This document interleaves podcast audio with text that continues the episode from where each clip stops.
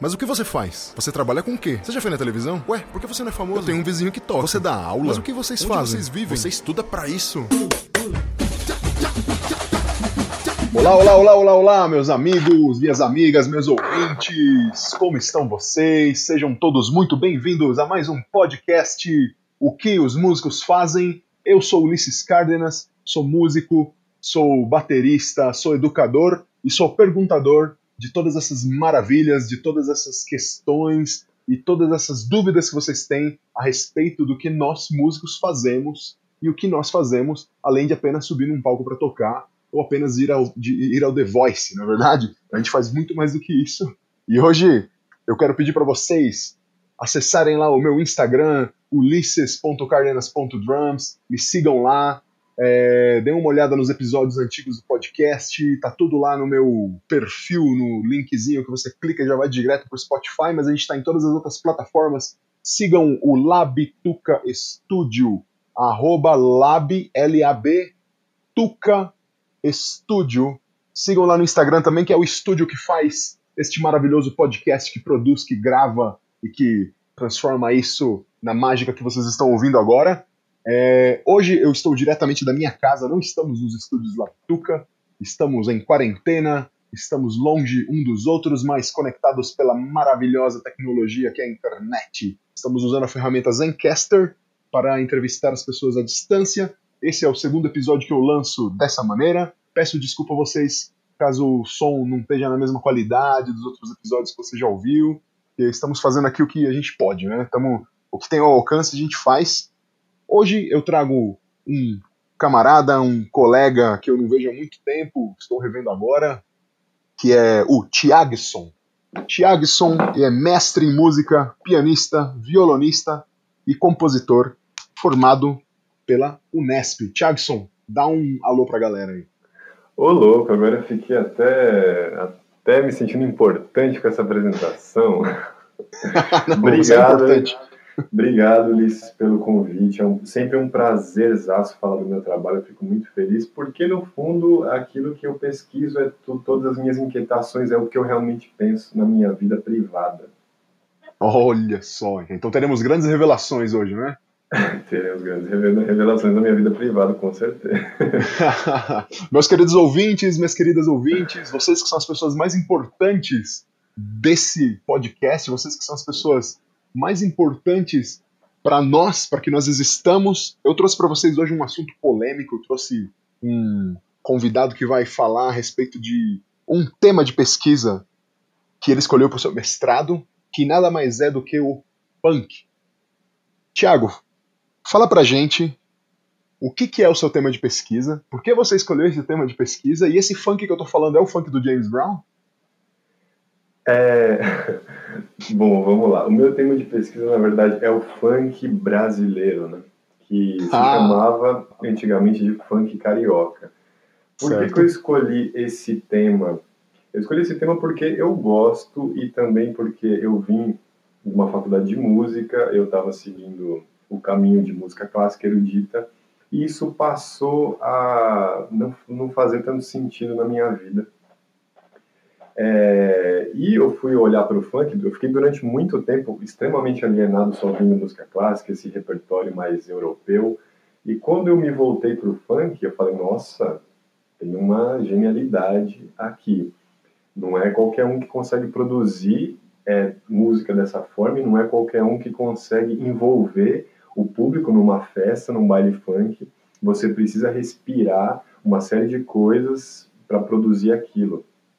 E, bom, o tema do meu, do meu mestrado foi, eu demorei para descobrir isso, eu fui fazendo e só me dei, só me dei conta do que, que eu estava tratando quando o tempo foi se passando. O tema foi o debate musicológico sobre a legitimidade do funk. Que diabo é isso? Eu tava que diabo é isso? Pode crer. Por que que, os, por que que no meio mais intelectualizado a cultura popular é, a gente percebe isso hoje no caso do funk. Por que, que ela é tão desvalorizada, ela é tida como menor? É, por que, que existe essa aversão a tudo que é popular e até se fala, ah, o funk é um lixo, outras coisas, né? O sertanejo, é o tchan, quem é que vai achar que é o Chan é o, é o máximo, é o supra-sumo de uma qualidade musical. É, esse, esses discursos me pareceram muito inconsistentes quando a gente analisa o que acontece musicalmente. Tem funk muito bem produzido, e mesmo que o funk não seja muito bem produzido, tem um pensamento musical, tem uma elaboração ali. E o fato é, né? Você pode ficar falando que é uma porcaria, mas está fazendo favelado ganhar grana. Eu gosto muito de um funk que, do MC Ig, que ele fala que ele investiu 40 mil reais nos dentes para deixar aquele dente de jogador de futebol. Então, um gênero, um, um gênero musical que tem o poder de fazer um favelado gastar 40 mil só nos dentes, e, sem pensar no carro, sem pensar na, nas festinhas, sem pensar, enfim, tudo aquilo que ele. todo o resto, né, que vai ser muito mais do que 40 mil reais. Se é um gênero que tem esse poder, é um gênero que tem uma sabedoria, uma sabedoria prática ele vai direto naquilo que mais envolve as pessoas. Certo. E, e assim, quanto mais periférico o tipo de música, a gente fica mais, a gente fica mais distante disso, né? Quanto mais periférico, a gente hum, é, é, você, não, desculpa, acho que eu elaborei, elaborei, elaborei mal aqui a pergunta aqui. É, eu pensei numa coisa que você estava dizendo lá no começo, que a gente a gente é, negativiza, né, esse tipo de música. Por exemplo, você falou, né, é o chan, algum sertanejo e o funk. E quanto mais periférico for esse tipo de música, mais a gente quer se afastar dela, né? Mais a gente é mais conservador e fala que cada vez não presta mais, né? Coisa assim. É, eu não sei se periférico, assim, né? Mas eu diria que quanto mais é, quanto mais popular mesmo, né? quanto mais ela tiver num contexto de festa, vai, vai ser uma música tida como inferior, como uma música só para o corpo e não para a alma. Tem até uns textos que falam sobre isso. Né? A verdadeira uhum. música seria a verdadeira música para, uh, ah, sei lá, para instigar o intelecto e não para fazer você balançar a bunda. Mas isso é uma certo. besteira. Acho que a música uhum. tem que cumprir o seu papel. Se você considerar que uh, o funk envolve numa festa, no contexto de festa, as pessoas, e que talvez, se você colocar Mozart, que é um, um exemplo de uma música sofisticada, embora eles tenham feito coisas muito simples num baile funk, aquilo não vai funcionar. Uhum. Então, as coisas precisam funcionar para certos contextos. Né? Mozart Sim. funciona para o contexto sinfônico e o funk funciona para festa. E Sim mas de qualquer maneira, quando a gente vai analisar a, a, o que acontece musicalmente, o ritmo, a, a, construção de frases, de melodias, de timbres, tem muita coisa uh, envolvente musicalmente, tem muita, muito pensamento musical mesmo, muita organização, né, muita organização do som. Acho que é isso, né? Certo, então exige uma inteligência musical, exige uma experiência musical, exige um estudo do que está sendo feito. Então, aquela pessoa que, que mora numa periferia e que faz um funk, ela tem uma carga artística nela, ela, ela, ela, ela domina a arte de alguma maneira, né, a arte dela. E, e como a gente sempre diz em teoria, como a gente diz em música, né, que os estudos teóricos da música eles vêm depois da prática. Né? Então, é, esses, esses estudos que você está falando, assim, que ah, vamos analisar musicalmente, explica para um leigo o que, seria analisar musicalmente um funk e, e por que, que é igual analisar um funk e é igual analisar Beethoven? Certo. Uh, bom, a análise tem vários, tem vários objetivos. Um deles pode ser um exercício até de composição de você ver como a música foi organizada, até para você poder fazer o seu funk e poder ganhar seu dinheiro, eventualmente. Uhum. Ganhar, e investir seus 40 mil reais nos dentes. Né? Sim. Mas, é, no caso da análise, eu, eu trabalhei, no, quando eu fiz composição no Unesp, com música eletroacústica, né? E aí, a, o funk, é preciso lembrar que o funk é um gênero de música eletrônica, então ele é produzido no computador. Certo. Então, a análise nesse sentido era, puxa, tem um monte de camada sonora, tem um monte de voz sobreposta, é, nesse sentido, eu, então, quando, eu, quando eu analiso, eu penso, o que, que fez o cara fazer isso ou usar esses instrumentos e, e não outros. E, e, e se a gente parar para pensar, o funk ele é muito mais rico do ponto de vista do timbre, né? O que, que é o timbre? É o que é a qualidade sonora de um determinado instrumento ou a, a qualidade, uma série de, de características que vão definir o, digamos assim, a marca do som. Se é um violoncelo, se é uma flauta, é, ele é muito mais rico do ponto de vista do timbre, do ponto de vista das fontes sonoras, do que o rock, por exemplo, porque o rock, via de regra, tem suas exceções, mas via de regra é sempre baixo, bateria, guitarra. E o funk, como ele é composto eletronicamente, você pode optar lá no computador, ah, vou colocar o som de uma flauta, então tem muito funk com flauta, vou colocar o som de um saxofone, no caso do Vai Malandra, eu vou colocar uhum. o som, você pode colocar qualquer, até tem até funk com guitarra. Então, pela Sim, própria natureza eletrônica, você percebe, porque, claro, não tem ninguém tocando, né? Você, você usa um sample lá no computador e você escolhe um instrumento que você vai, vai usar. Tem um funk que eu analisei do MC Brizola, que ele tem um Glockenspiel, que é um metalofone, e um derbach, que é um instrumento grego, que é usado no Oriente Médio, assim. Uhum. Pô, que combinação louca, né? Sim, doideira, né?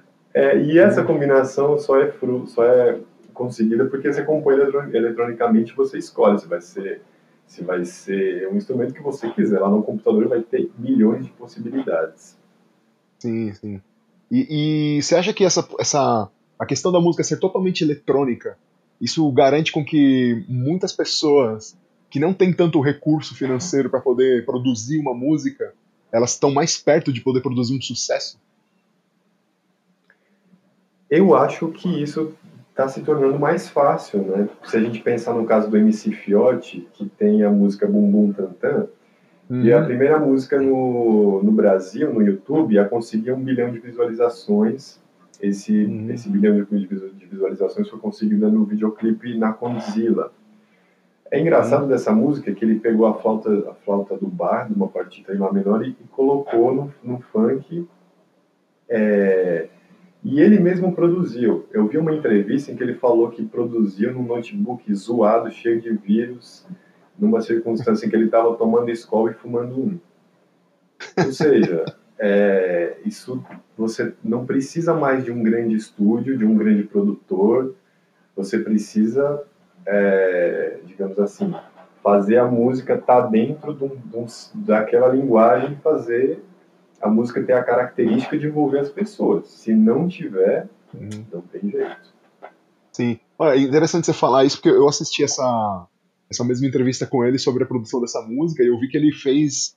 Ele cantou no celular, né? Ele colocou a mão em cima do microfone do celular de um jeito lá e cantou em cima. E fez aquele. E ficou aquele timbre de voz abafada no começo. Enfim, o cara, o cara fez, né? É, é parece que ele pensou, né? Ah, vou, vou pegar um timbre de flauta. E aí ele escreveu lá, né? Flauta. E apareceu, né? Esse trechinho do bar. E ele, ah, legal, vou usar. Meio que. É, é, ele foi usando os recursos que ele tinha na mão e fazendo, né? Sim, exatamente. E assim, essa. essa a, fala, fala, só pra gente encerrar esse bloco aqui, pra gente passar para o próximo assunto.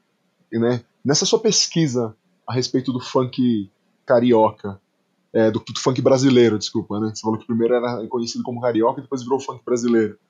É, nessa sua pesquisa, qual foi a qual foi a descoberta que você fez assim que você fala, olha, caramba, nem imaginava ou, ou o que foi de mais inusitado que você encontrou que te impactou mais assim pensando socialmente e culturalmente a respeito do, da cultura do funk?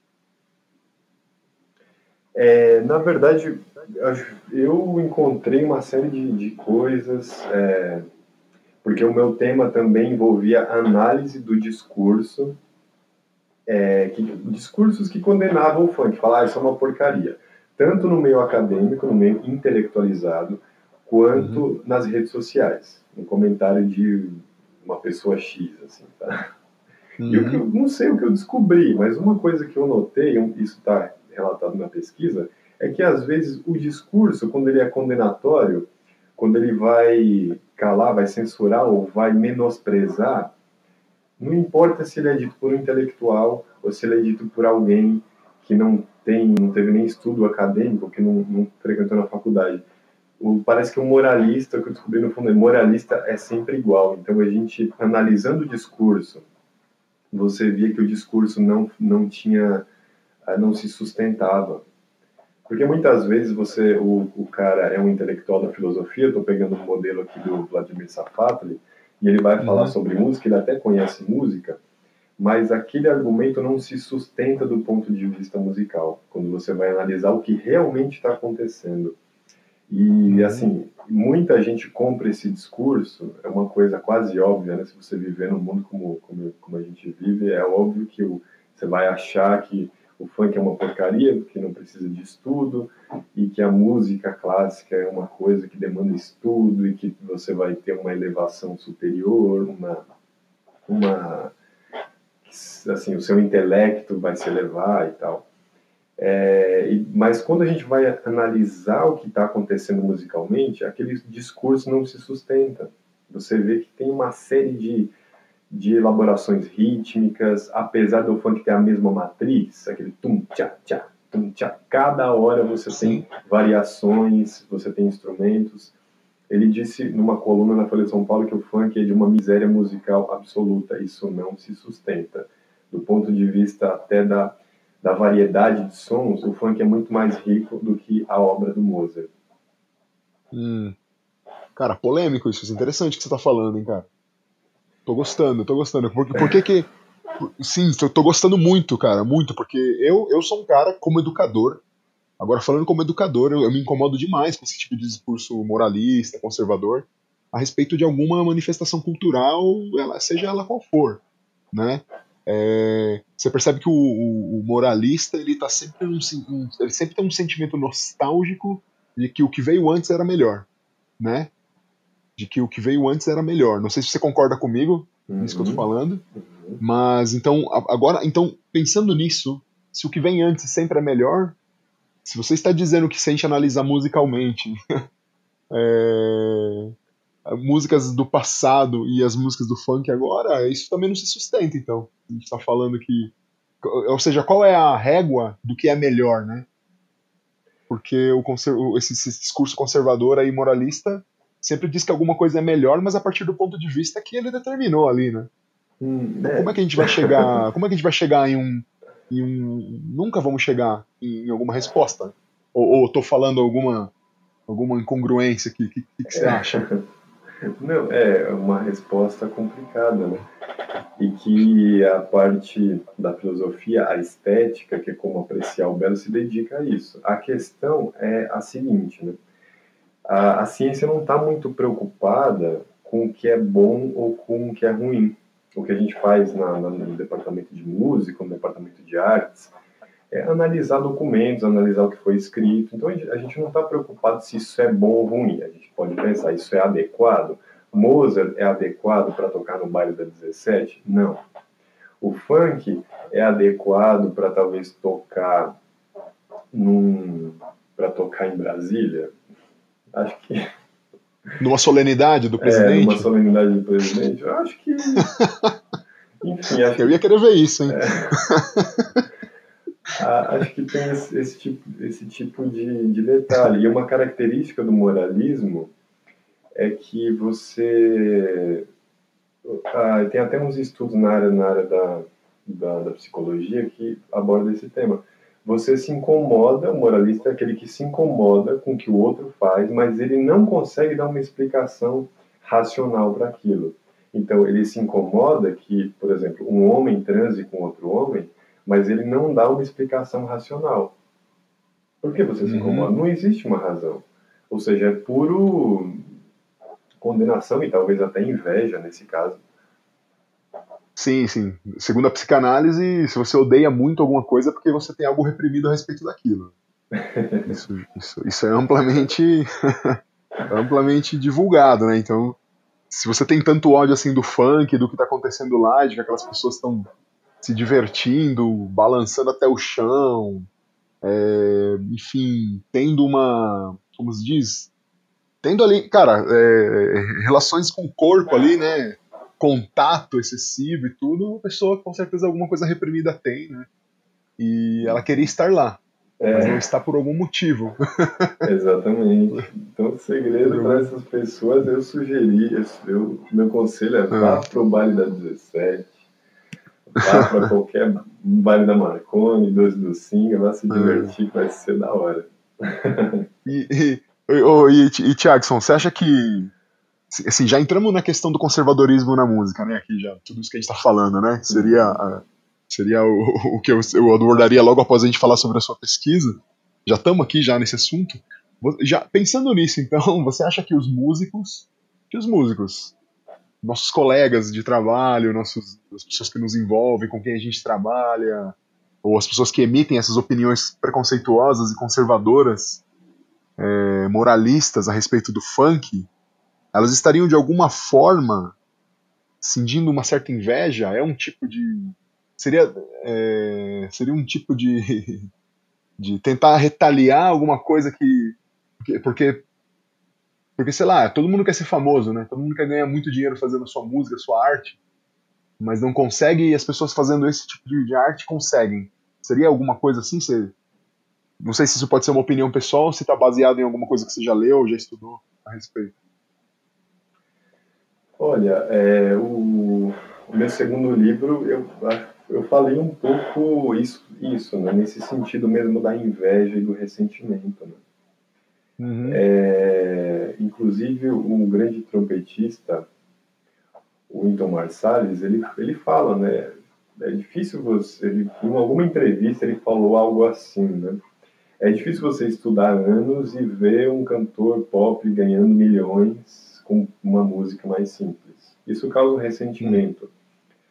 É, e eu acho bem provável que muitos desse, desses discursos aí é, que circulam no meio musical, né, o que é preocupante, já que os músicos têm conhecimento do que está acontecendo e mesmo assim não reconhecem a, genial, a, a genialidade até de alguns gêneros populares, muitos desse, desses discursos é por uma questão de, de roubar espaço mesmo, né? Porque é, a música popular ela tem, ela tem uma capacidade de, de envolver, estou falando isso várias vezes, assim, estou percebendo isso, né?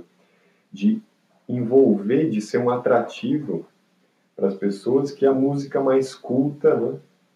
Acaba virando música para músicos, né? E aí, Sim. nessa disputa de poder, e disputa de poder, quem tem mais grana, muitas vezes você vai dar um, um edital ou alguma coisa para aquilo que é mais popular e não para aquilo que é mais cult, digamos assim. E o resultado é que essa comunidade mais cult reage dando pedrada. Então, talvez isso tenha a ver também com uma questão de disputa política. Certo. E, e, assim, essa essa genialidade assim que que você diz que, que é encontrado nesse tipo de, de música mais popular é difícil de ser reconhecida por aqueles, como você, né, como o Winton Marsalis diz aí, grande trompetista de jazz, compositor, o cara tá à frente da Jazz at Lincoln Center, né, uma grande big band de jazz. É... Será que será que o estudo excessivo Será que a gente tem estudado tanto que nem. Porque você falou que você ficou inserido na música de concerto muito tempo, né? Escutando música europeia e sempre ouvindo aquilo que dizem que é bom. E teve uma ruptura na sua vida, né? Você chegou e falou: Ah, peraí, cara, é, tem alguma coisa. Algumas, algum, alguma coisa tem, tá de errado aqui, né? a, gente, a gente pode ser além disso, né? Então, uhum. seria, seria que é difícil. É difícil. É difícil a pessoa aceitar a genialidade do outro sendo que aquele outro, de alguma forma, vem também de uma origem muito humilde, vem de uma região periférica, vem de um lugar onde eles julgam que não existe cultura e que não existe conhecimento nenhum, onde ninguém estuda, né? Ou seja lá o que eles entendem por estudar, onde ninguém lê nada. É... Seria então, né, pensando no conservadorismo, o, músico conservador, ele também, é, ele também é, é um preconceituoso é, um preconceituoso do intelecto do outro, assim, que não faz parte do seu mesmo grupo. Por mais progressistas que sejam alguns colegas, eles querem inclusão, eles querem um monte de coisa desse tipo, né? Mas sempre esbarra no discurso de ódio intelectual, assim, contra, contra a intelectualidade do outro. A gente pode pensar na, por exemplo, é, nessa, a gente está tendo uma, uma cisão política no país hoje, onde as pessoas que se dizem progressistas estão, é, estão tipo, indicando que quem está no poder tem menor, menor capacidade intelectual. e quando acontecia o contrário, por exemplo, quando Lula estava no poder, as pessoas que atacavam ele gostavam de falar que ele era uma pessoa de menor estudo e que não devia estar tá lá. Aí agora a gente vê a, as pessoas que estavam na posição naquela época fazendo a mesma coisa. Entende? Uhum. Será, será que é, é um. Todos nós somos conservadores de alguma maneira e a gente acaba a gente acaba não reconhecendo alguma coisa no outro. Quer dizer, acho que talvez esse exemplo não tenha sido muito bom, porque eu não sou um apoiador do atual governo também. Não, eu entendo, eu entendo, eu entendo perfeitamente. Eu entendo essa, essa contradição. Ah, sobre o que você estava falando dos, dos intelectuais, eu acho, eu só acrescentaria isso. A gente tende a achar que a universidade, eu que venho da universidade, que estou ainda, né, não consigo sair, parece Parece. Eu me lembro daquela campanha As Drogas, né? Quem usa droga não sai da escola. Parece que eu, que eu usei muita droga, assim. Porque eu tô, eu fui emendando, agora estou no doutorado na USP. E eu que venho da universidade, a gente, a gente tende, as pessoas de fora e a gente mesmo da universidade, tende a achar que a universidade é o lugar do conhecimento. Não. A universidade é lugar de uma forma de conhecimento, que é esse conhecimento mais racionalista, baseado em fontes, baseado em fatos, mas existem outras formas de conhecimentos que não que não estão na universidade. O conhecimento religioso, que até está na teologia, né?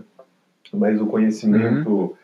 de alguns rituais, o conhecimento indígena, e isso me faz pensar quando, por exemplo, antropólogos fazem muito isso. Às vezes você leva um, um líder de uma comunidade indígena para dar uma palestra e às vezes ou dar uma aula e receber a hora aula a mesma hora aula que um professor doutor. E existem diversas histórias de professores doutores que ficam bravos assim e se sentem ofendidos porque você tem um líder indígena que muitas vezes não sabe ler ou não sabe não tem essa cultura letrada ganhando o mesmo salário.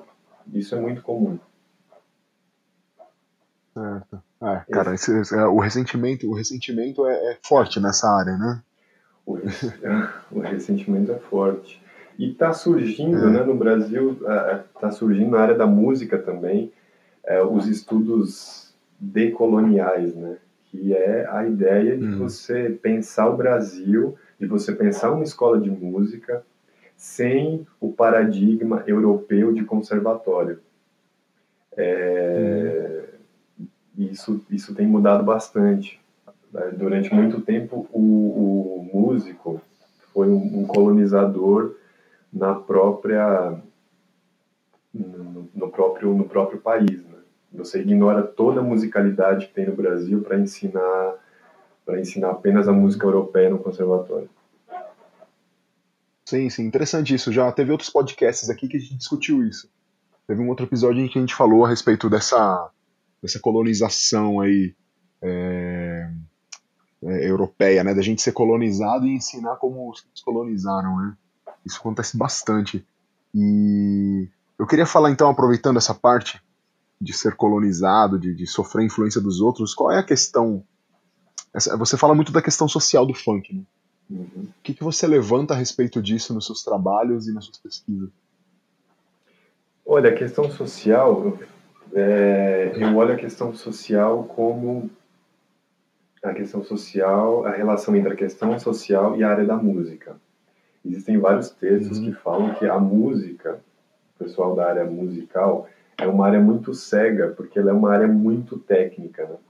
Você tem um treino para ler e tocar, de modo que você não para para pensar que toda música que você está fazendo, ela é um fenômeno social que nasceu em algum grupo.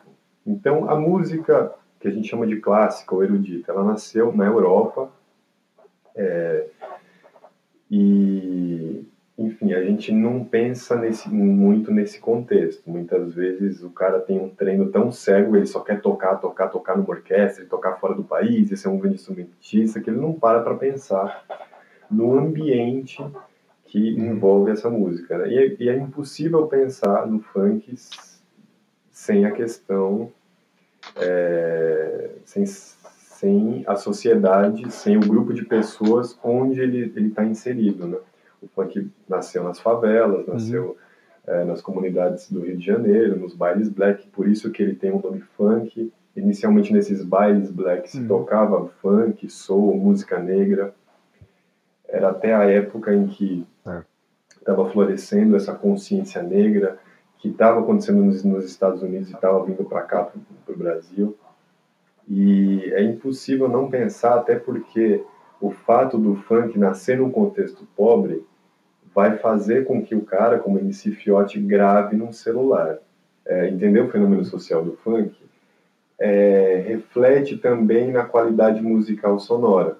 Porque se ele nasce num contexto pobre, é, o que se vai ser o que vai ser usado para se fazer música vai ser equipamentos que estão acessíveis, né? Você não vai usar um software caríssimo, você não vai usar um computador caro, você não vai reproduzir aquilo numa caixa de som ideal.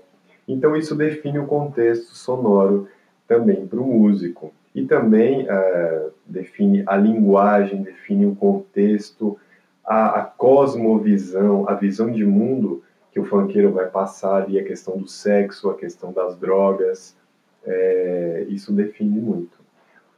Então é necessário olhar para o contexto social para ver o resultado estético, o resultado é, musical. E dentro do mundo acadêmico, onde você está trabalhando essas questões aí, eu acredito que seja um pouco mais difícil de fazer as pessoas entenderem essa, essa, essa visão do funkeiro, né? Não, no mundo acadêmico não, em alguns setores. No, na área da música, a área da música ela é muito conservadora. Eu sempre chamo essa, é, essa atenção para a semelhança entre conservatório e conservadorismo. A palavra é a mesma, embora uma vez me chamaram a atenção falando, ah, mas o conservatório tem a ver com os orfanatos italianos, onde os órfãos tinham acesso à educação musical. Então não tem nada a ver com, com conservadorismo. Mas o fato é que a origem da palavra, de, a ideia de conservação, está é, tá preservada. Em, é, ou, ou seja, concluindo, a academia é muito aberta, então áreas como ciências sociais, sociologia, antropologia são muito abertas, mas a área da música tem muitos conservadores. O negócio é bem pesado, é um conservadorismo bem escroto, é um elitismo. E as pessoas que, que, que, enfim, que não gostam do meu trabalho, que acham o funk um absurdo, vão continuar no mundo delas e o funk vai continuar aí. É, fazendo sucesso. Sim, não vai ter como parar isso, né? É uma força da natureza. Não sei como separado, eu acho. É, muito, muito interessante o que você falou, né? Da, da área da música mesmo. É, realmente era é, área musical conservadora e você vai encontrar outras áreas aí de, estudos sociais, né? Que vão ser mais abertos a, a essas ideias, né? Que você está estudando, que você está analisando. Cara, esse, esse é assim, muito, muito legal falar sobre isso. Eu quero fazer outras mesas redondas onde a gente vai falar sobre esse tipo de tema. E eu quero te convidar para estar tá lá. A gente vai ter que começar Obrigado. a encerrar aqui já. É, espero que tenha gerado muitas dúvidas das pessoas que ouviram. espero que as pessoas queiram saber mais a respeito, que elas queiram que a gente fale mais sobre isso. E para terminar, eu quero fazer um bate-bola com você rapidão, que eu faço com todo mundo, que é super interessante. E você já está há muito tempo aí na área, né? Você já está trabalhando com música há bastante tempo. E por que, que você faz isso, cara, que você faz? Por que você decidiu fazer isso que você está fazendo? Eu não pensei, eu só segui meu desejo. muito bom. E qual era o desejo?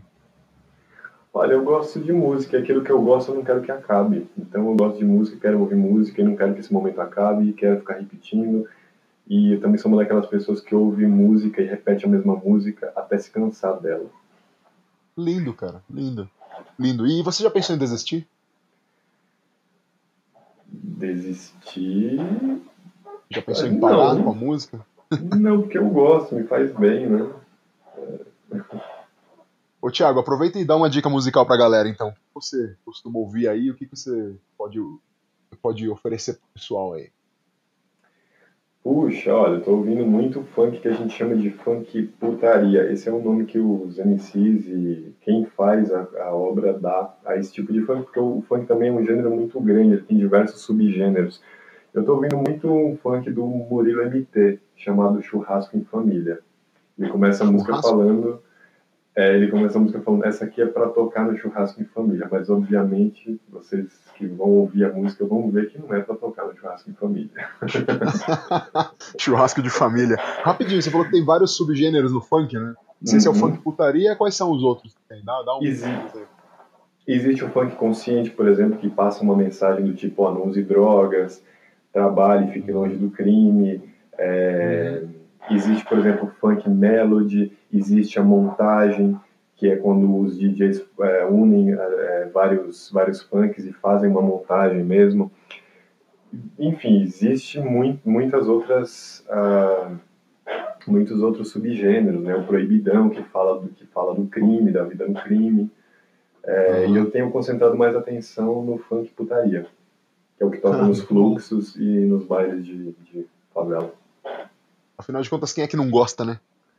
Quem é que não gosta? Tem que ser muito hipócrita. Vamos lá. Meu irmão, agora é o momento da lojinha. Agora Thiagson vai abrir a lojinha dele e vai falar para vocês onde, onde vocês podem encontrar ele e quais são os serviços que, eles, que ele lhes oferece a uns módicos reais, não sei quanto, o preço é dele, ele que vai falar. Manda bala, Thiago, fala aí onde você. ou como as pessoas te acham e como elas podem te contratar. Então, né, eu me chamo Thiago, mas eu gosto do Thiagson porque é, é, não tem quem é o, o, outro cara que vai querer ter esse nome. Então é bom que as pessoas, você digita Thiagson lá no, no, Google e você já encontra o canal do Thiagson que eu falo das minhas pesquisas. Tem o meu canal, que é um canal safadinho no Xvideos, mas na verdade eu não estou transando lá não. É o mesmo vídeo, só postado lá no, no intuito de provocar mesmo, né? de, de uma plataforma e onde a gente vê, por exemplo, uma plataforma que permite que seja postado um vídeo de um pênis no ânus de alguém, é uma plataforma que, por outro lado, consegue suportar muito, muita verdade. Tem esse, tem esse canal no Xvideos. Bom, eu trabalho como professor de música, trabalho dando aula de piano, dando aula de teoria, preparando os alunos, os alunos para o vestibular em música, para a faculdade de música. Estou lá no, no, no, doutorado na USP. É, aí vocês me encontram na vida, nos bares por aí com os amigos, tomando uma cachaça. É Você tem Instagram, tô... Thiago? Tem Instagram, chama canal do Thiagson também. Canal do Thiagson, maravilha, maravilha. Thiagson, meu querido Thiagson, foi um papo muito louco. Eu quero terminar, eu quero terminar esse, esse podcast aqui te fazendo a pergunta que eu faço para todos, a, a, pergunta máxima, a pergunta que gera mais conflito ou que gera mais é, reflexão ou não, é, que é uma pergunta que eu faço em homenagem ao grande Antônio Abujanra, que tinha esse programa Provocações, onde ele sempre perguntava o que é a vida, e eu sei que para nós músicos a nossa vida é a música, então eu quero te perguntar, Thiagson, o que é a música para você? A música é uma droga que você não precisa ter dinheiro, você não precisa encontrar um traficante para usar e ela não faz mal à saúde. Meu, baita assunto. Isso aqui dá pano para manga. A gente pode falar ainda em outras rodas aí sobre esse negócio, sobre o tema do funk. Quero te convidar para outros podcasts onde a gente vai estar com outros músicos juntos ali debatendo temas mais polêmicos, temas, temas não só polêmicos, mas temas que são muito interessantes a respeito da, da do, do, ponto de vista social da música, né, do ponto de vista prático da música.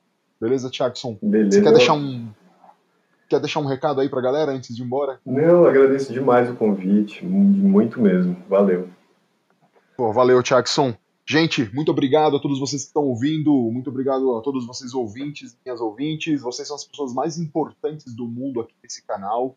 Que bom que vocês estão nos ouvindo. Espero que vocês tenham gostado. Eu sou Ulisses Cárdenas, me procura lá no Instagram, ulisses.cardenas.drums, procura o Labituca, Labituca Studio, arroba Labituca Studio. Estou falando diretamente da minha casa em Santo André, Espero que vocês tenham gostado muito, espero que tenham apreciado muito, espero que vocês balancem muito ao som do funk depois dessa entrevista maravilhosa. É isso que eu posso dizer para vocês. Bebam muita água, Fiquem em casa. Tchau. Este programa foi gravado no estúdio Labituca. Produção, edição e direção Pedro Zaluba e Mauro Malatesta.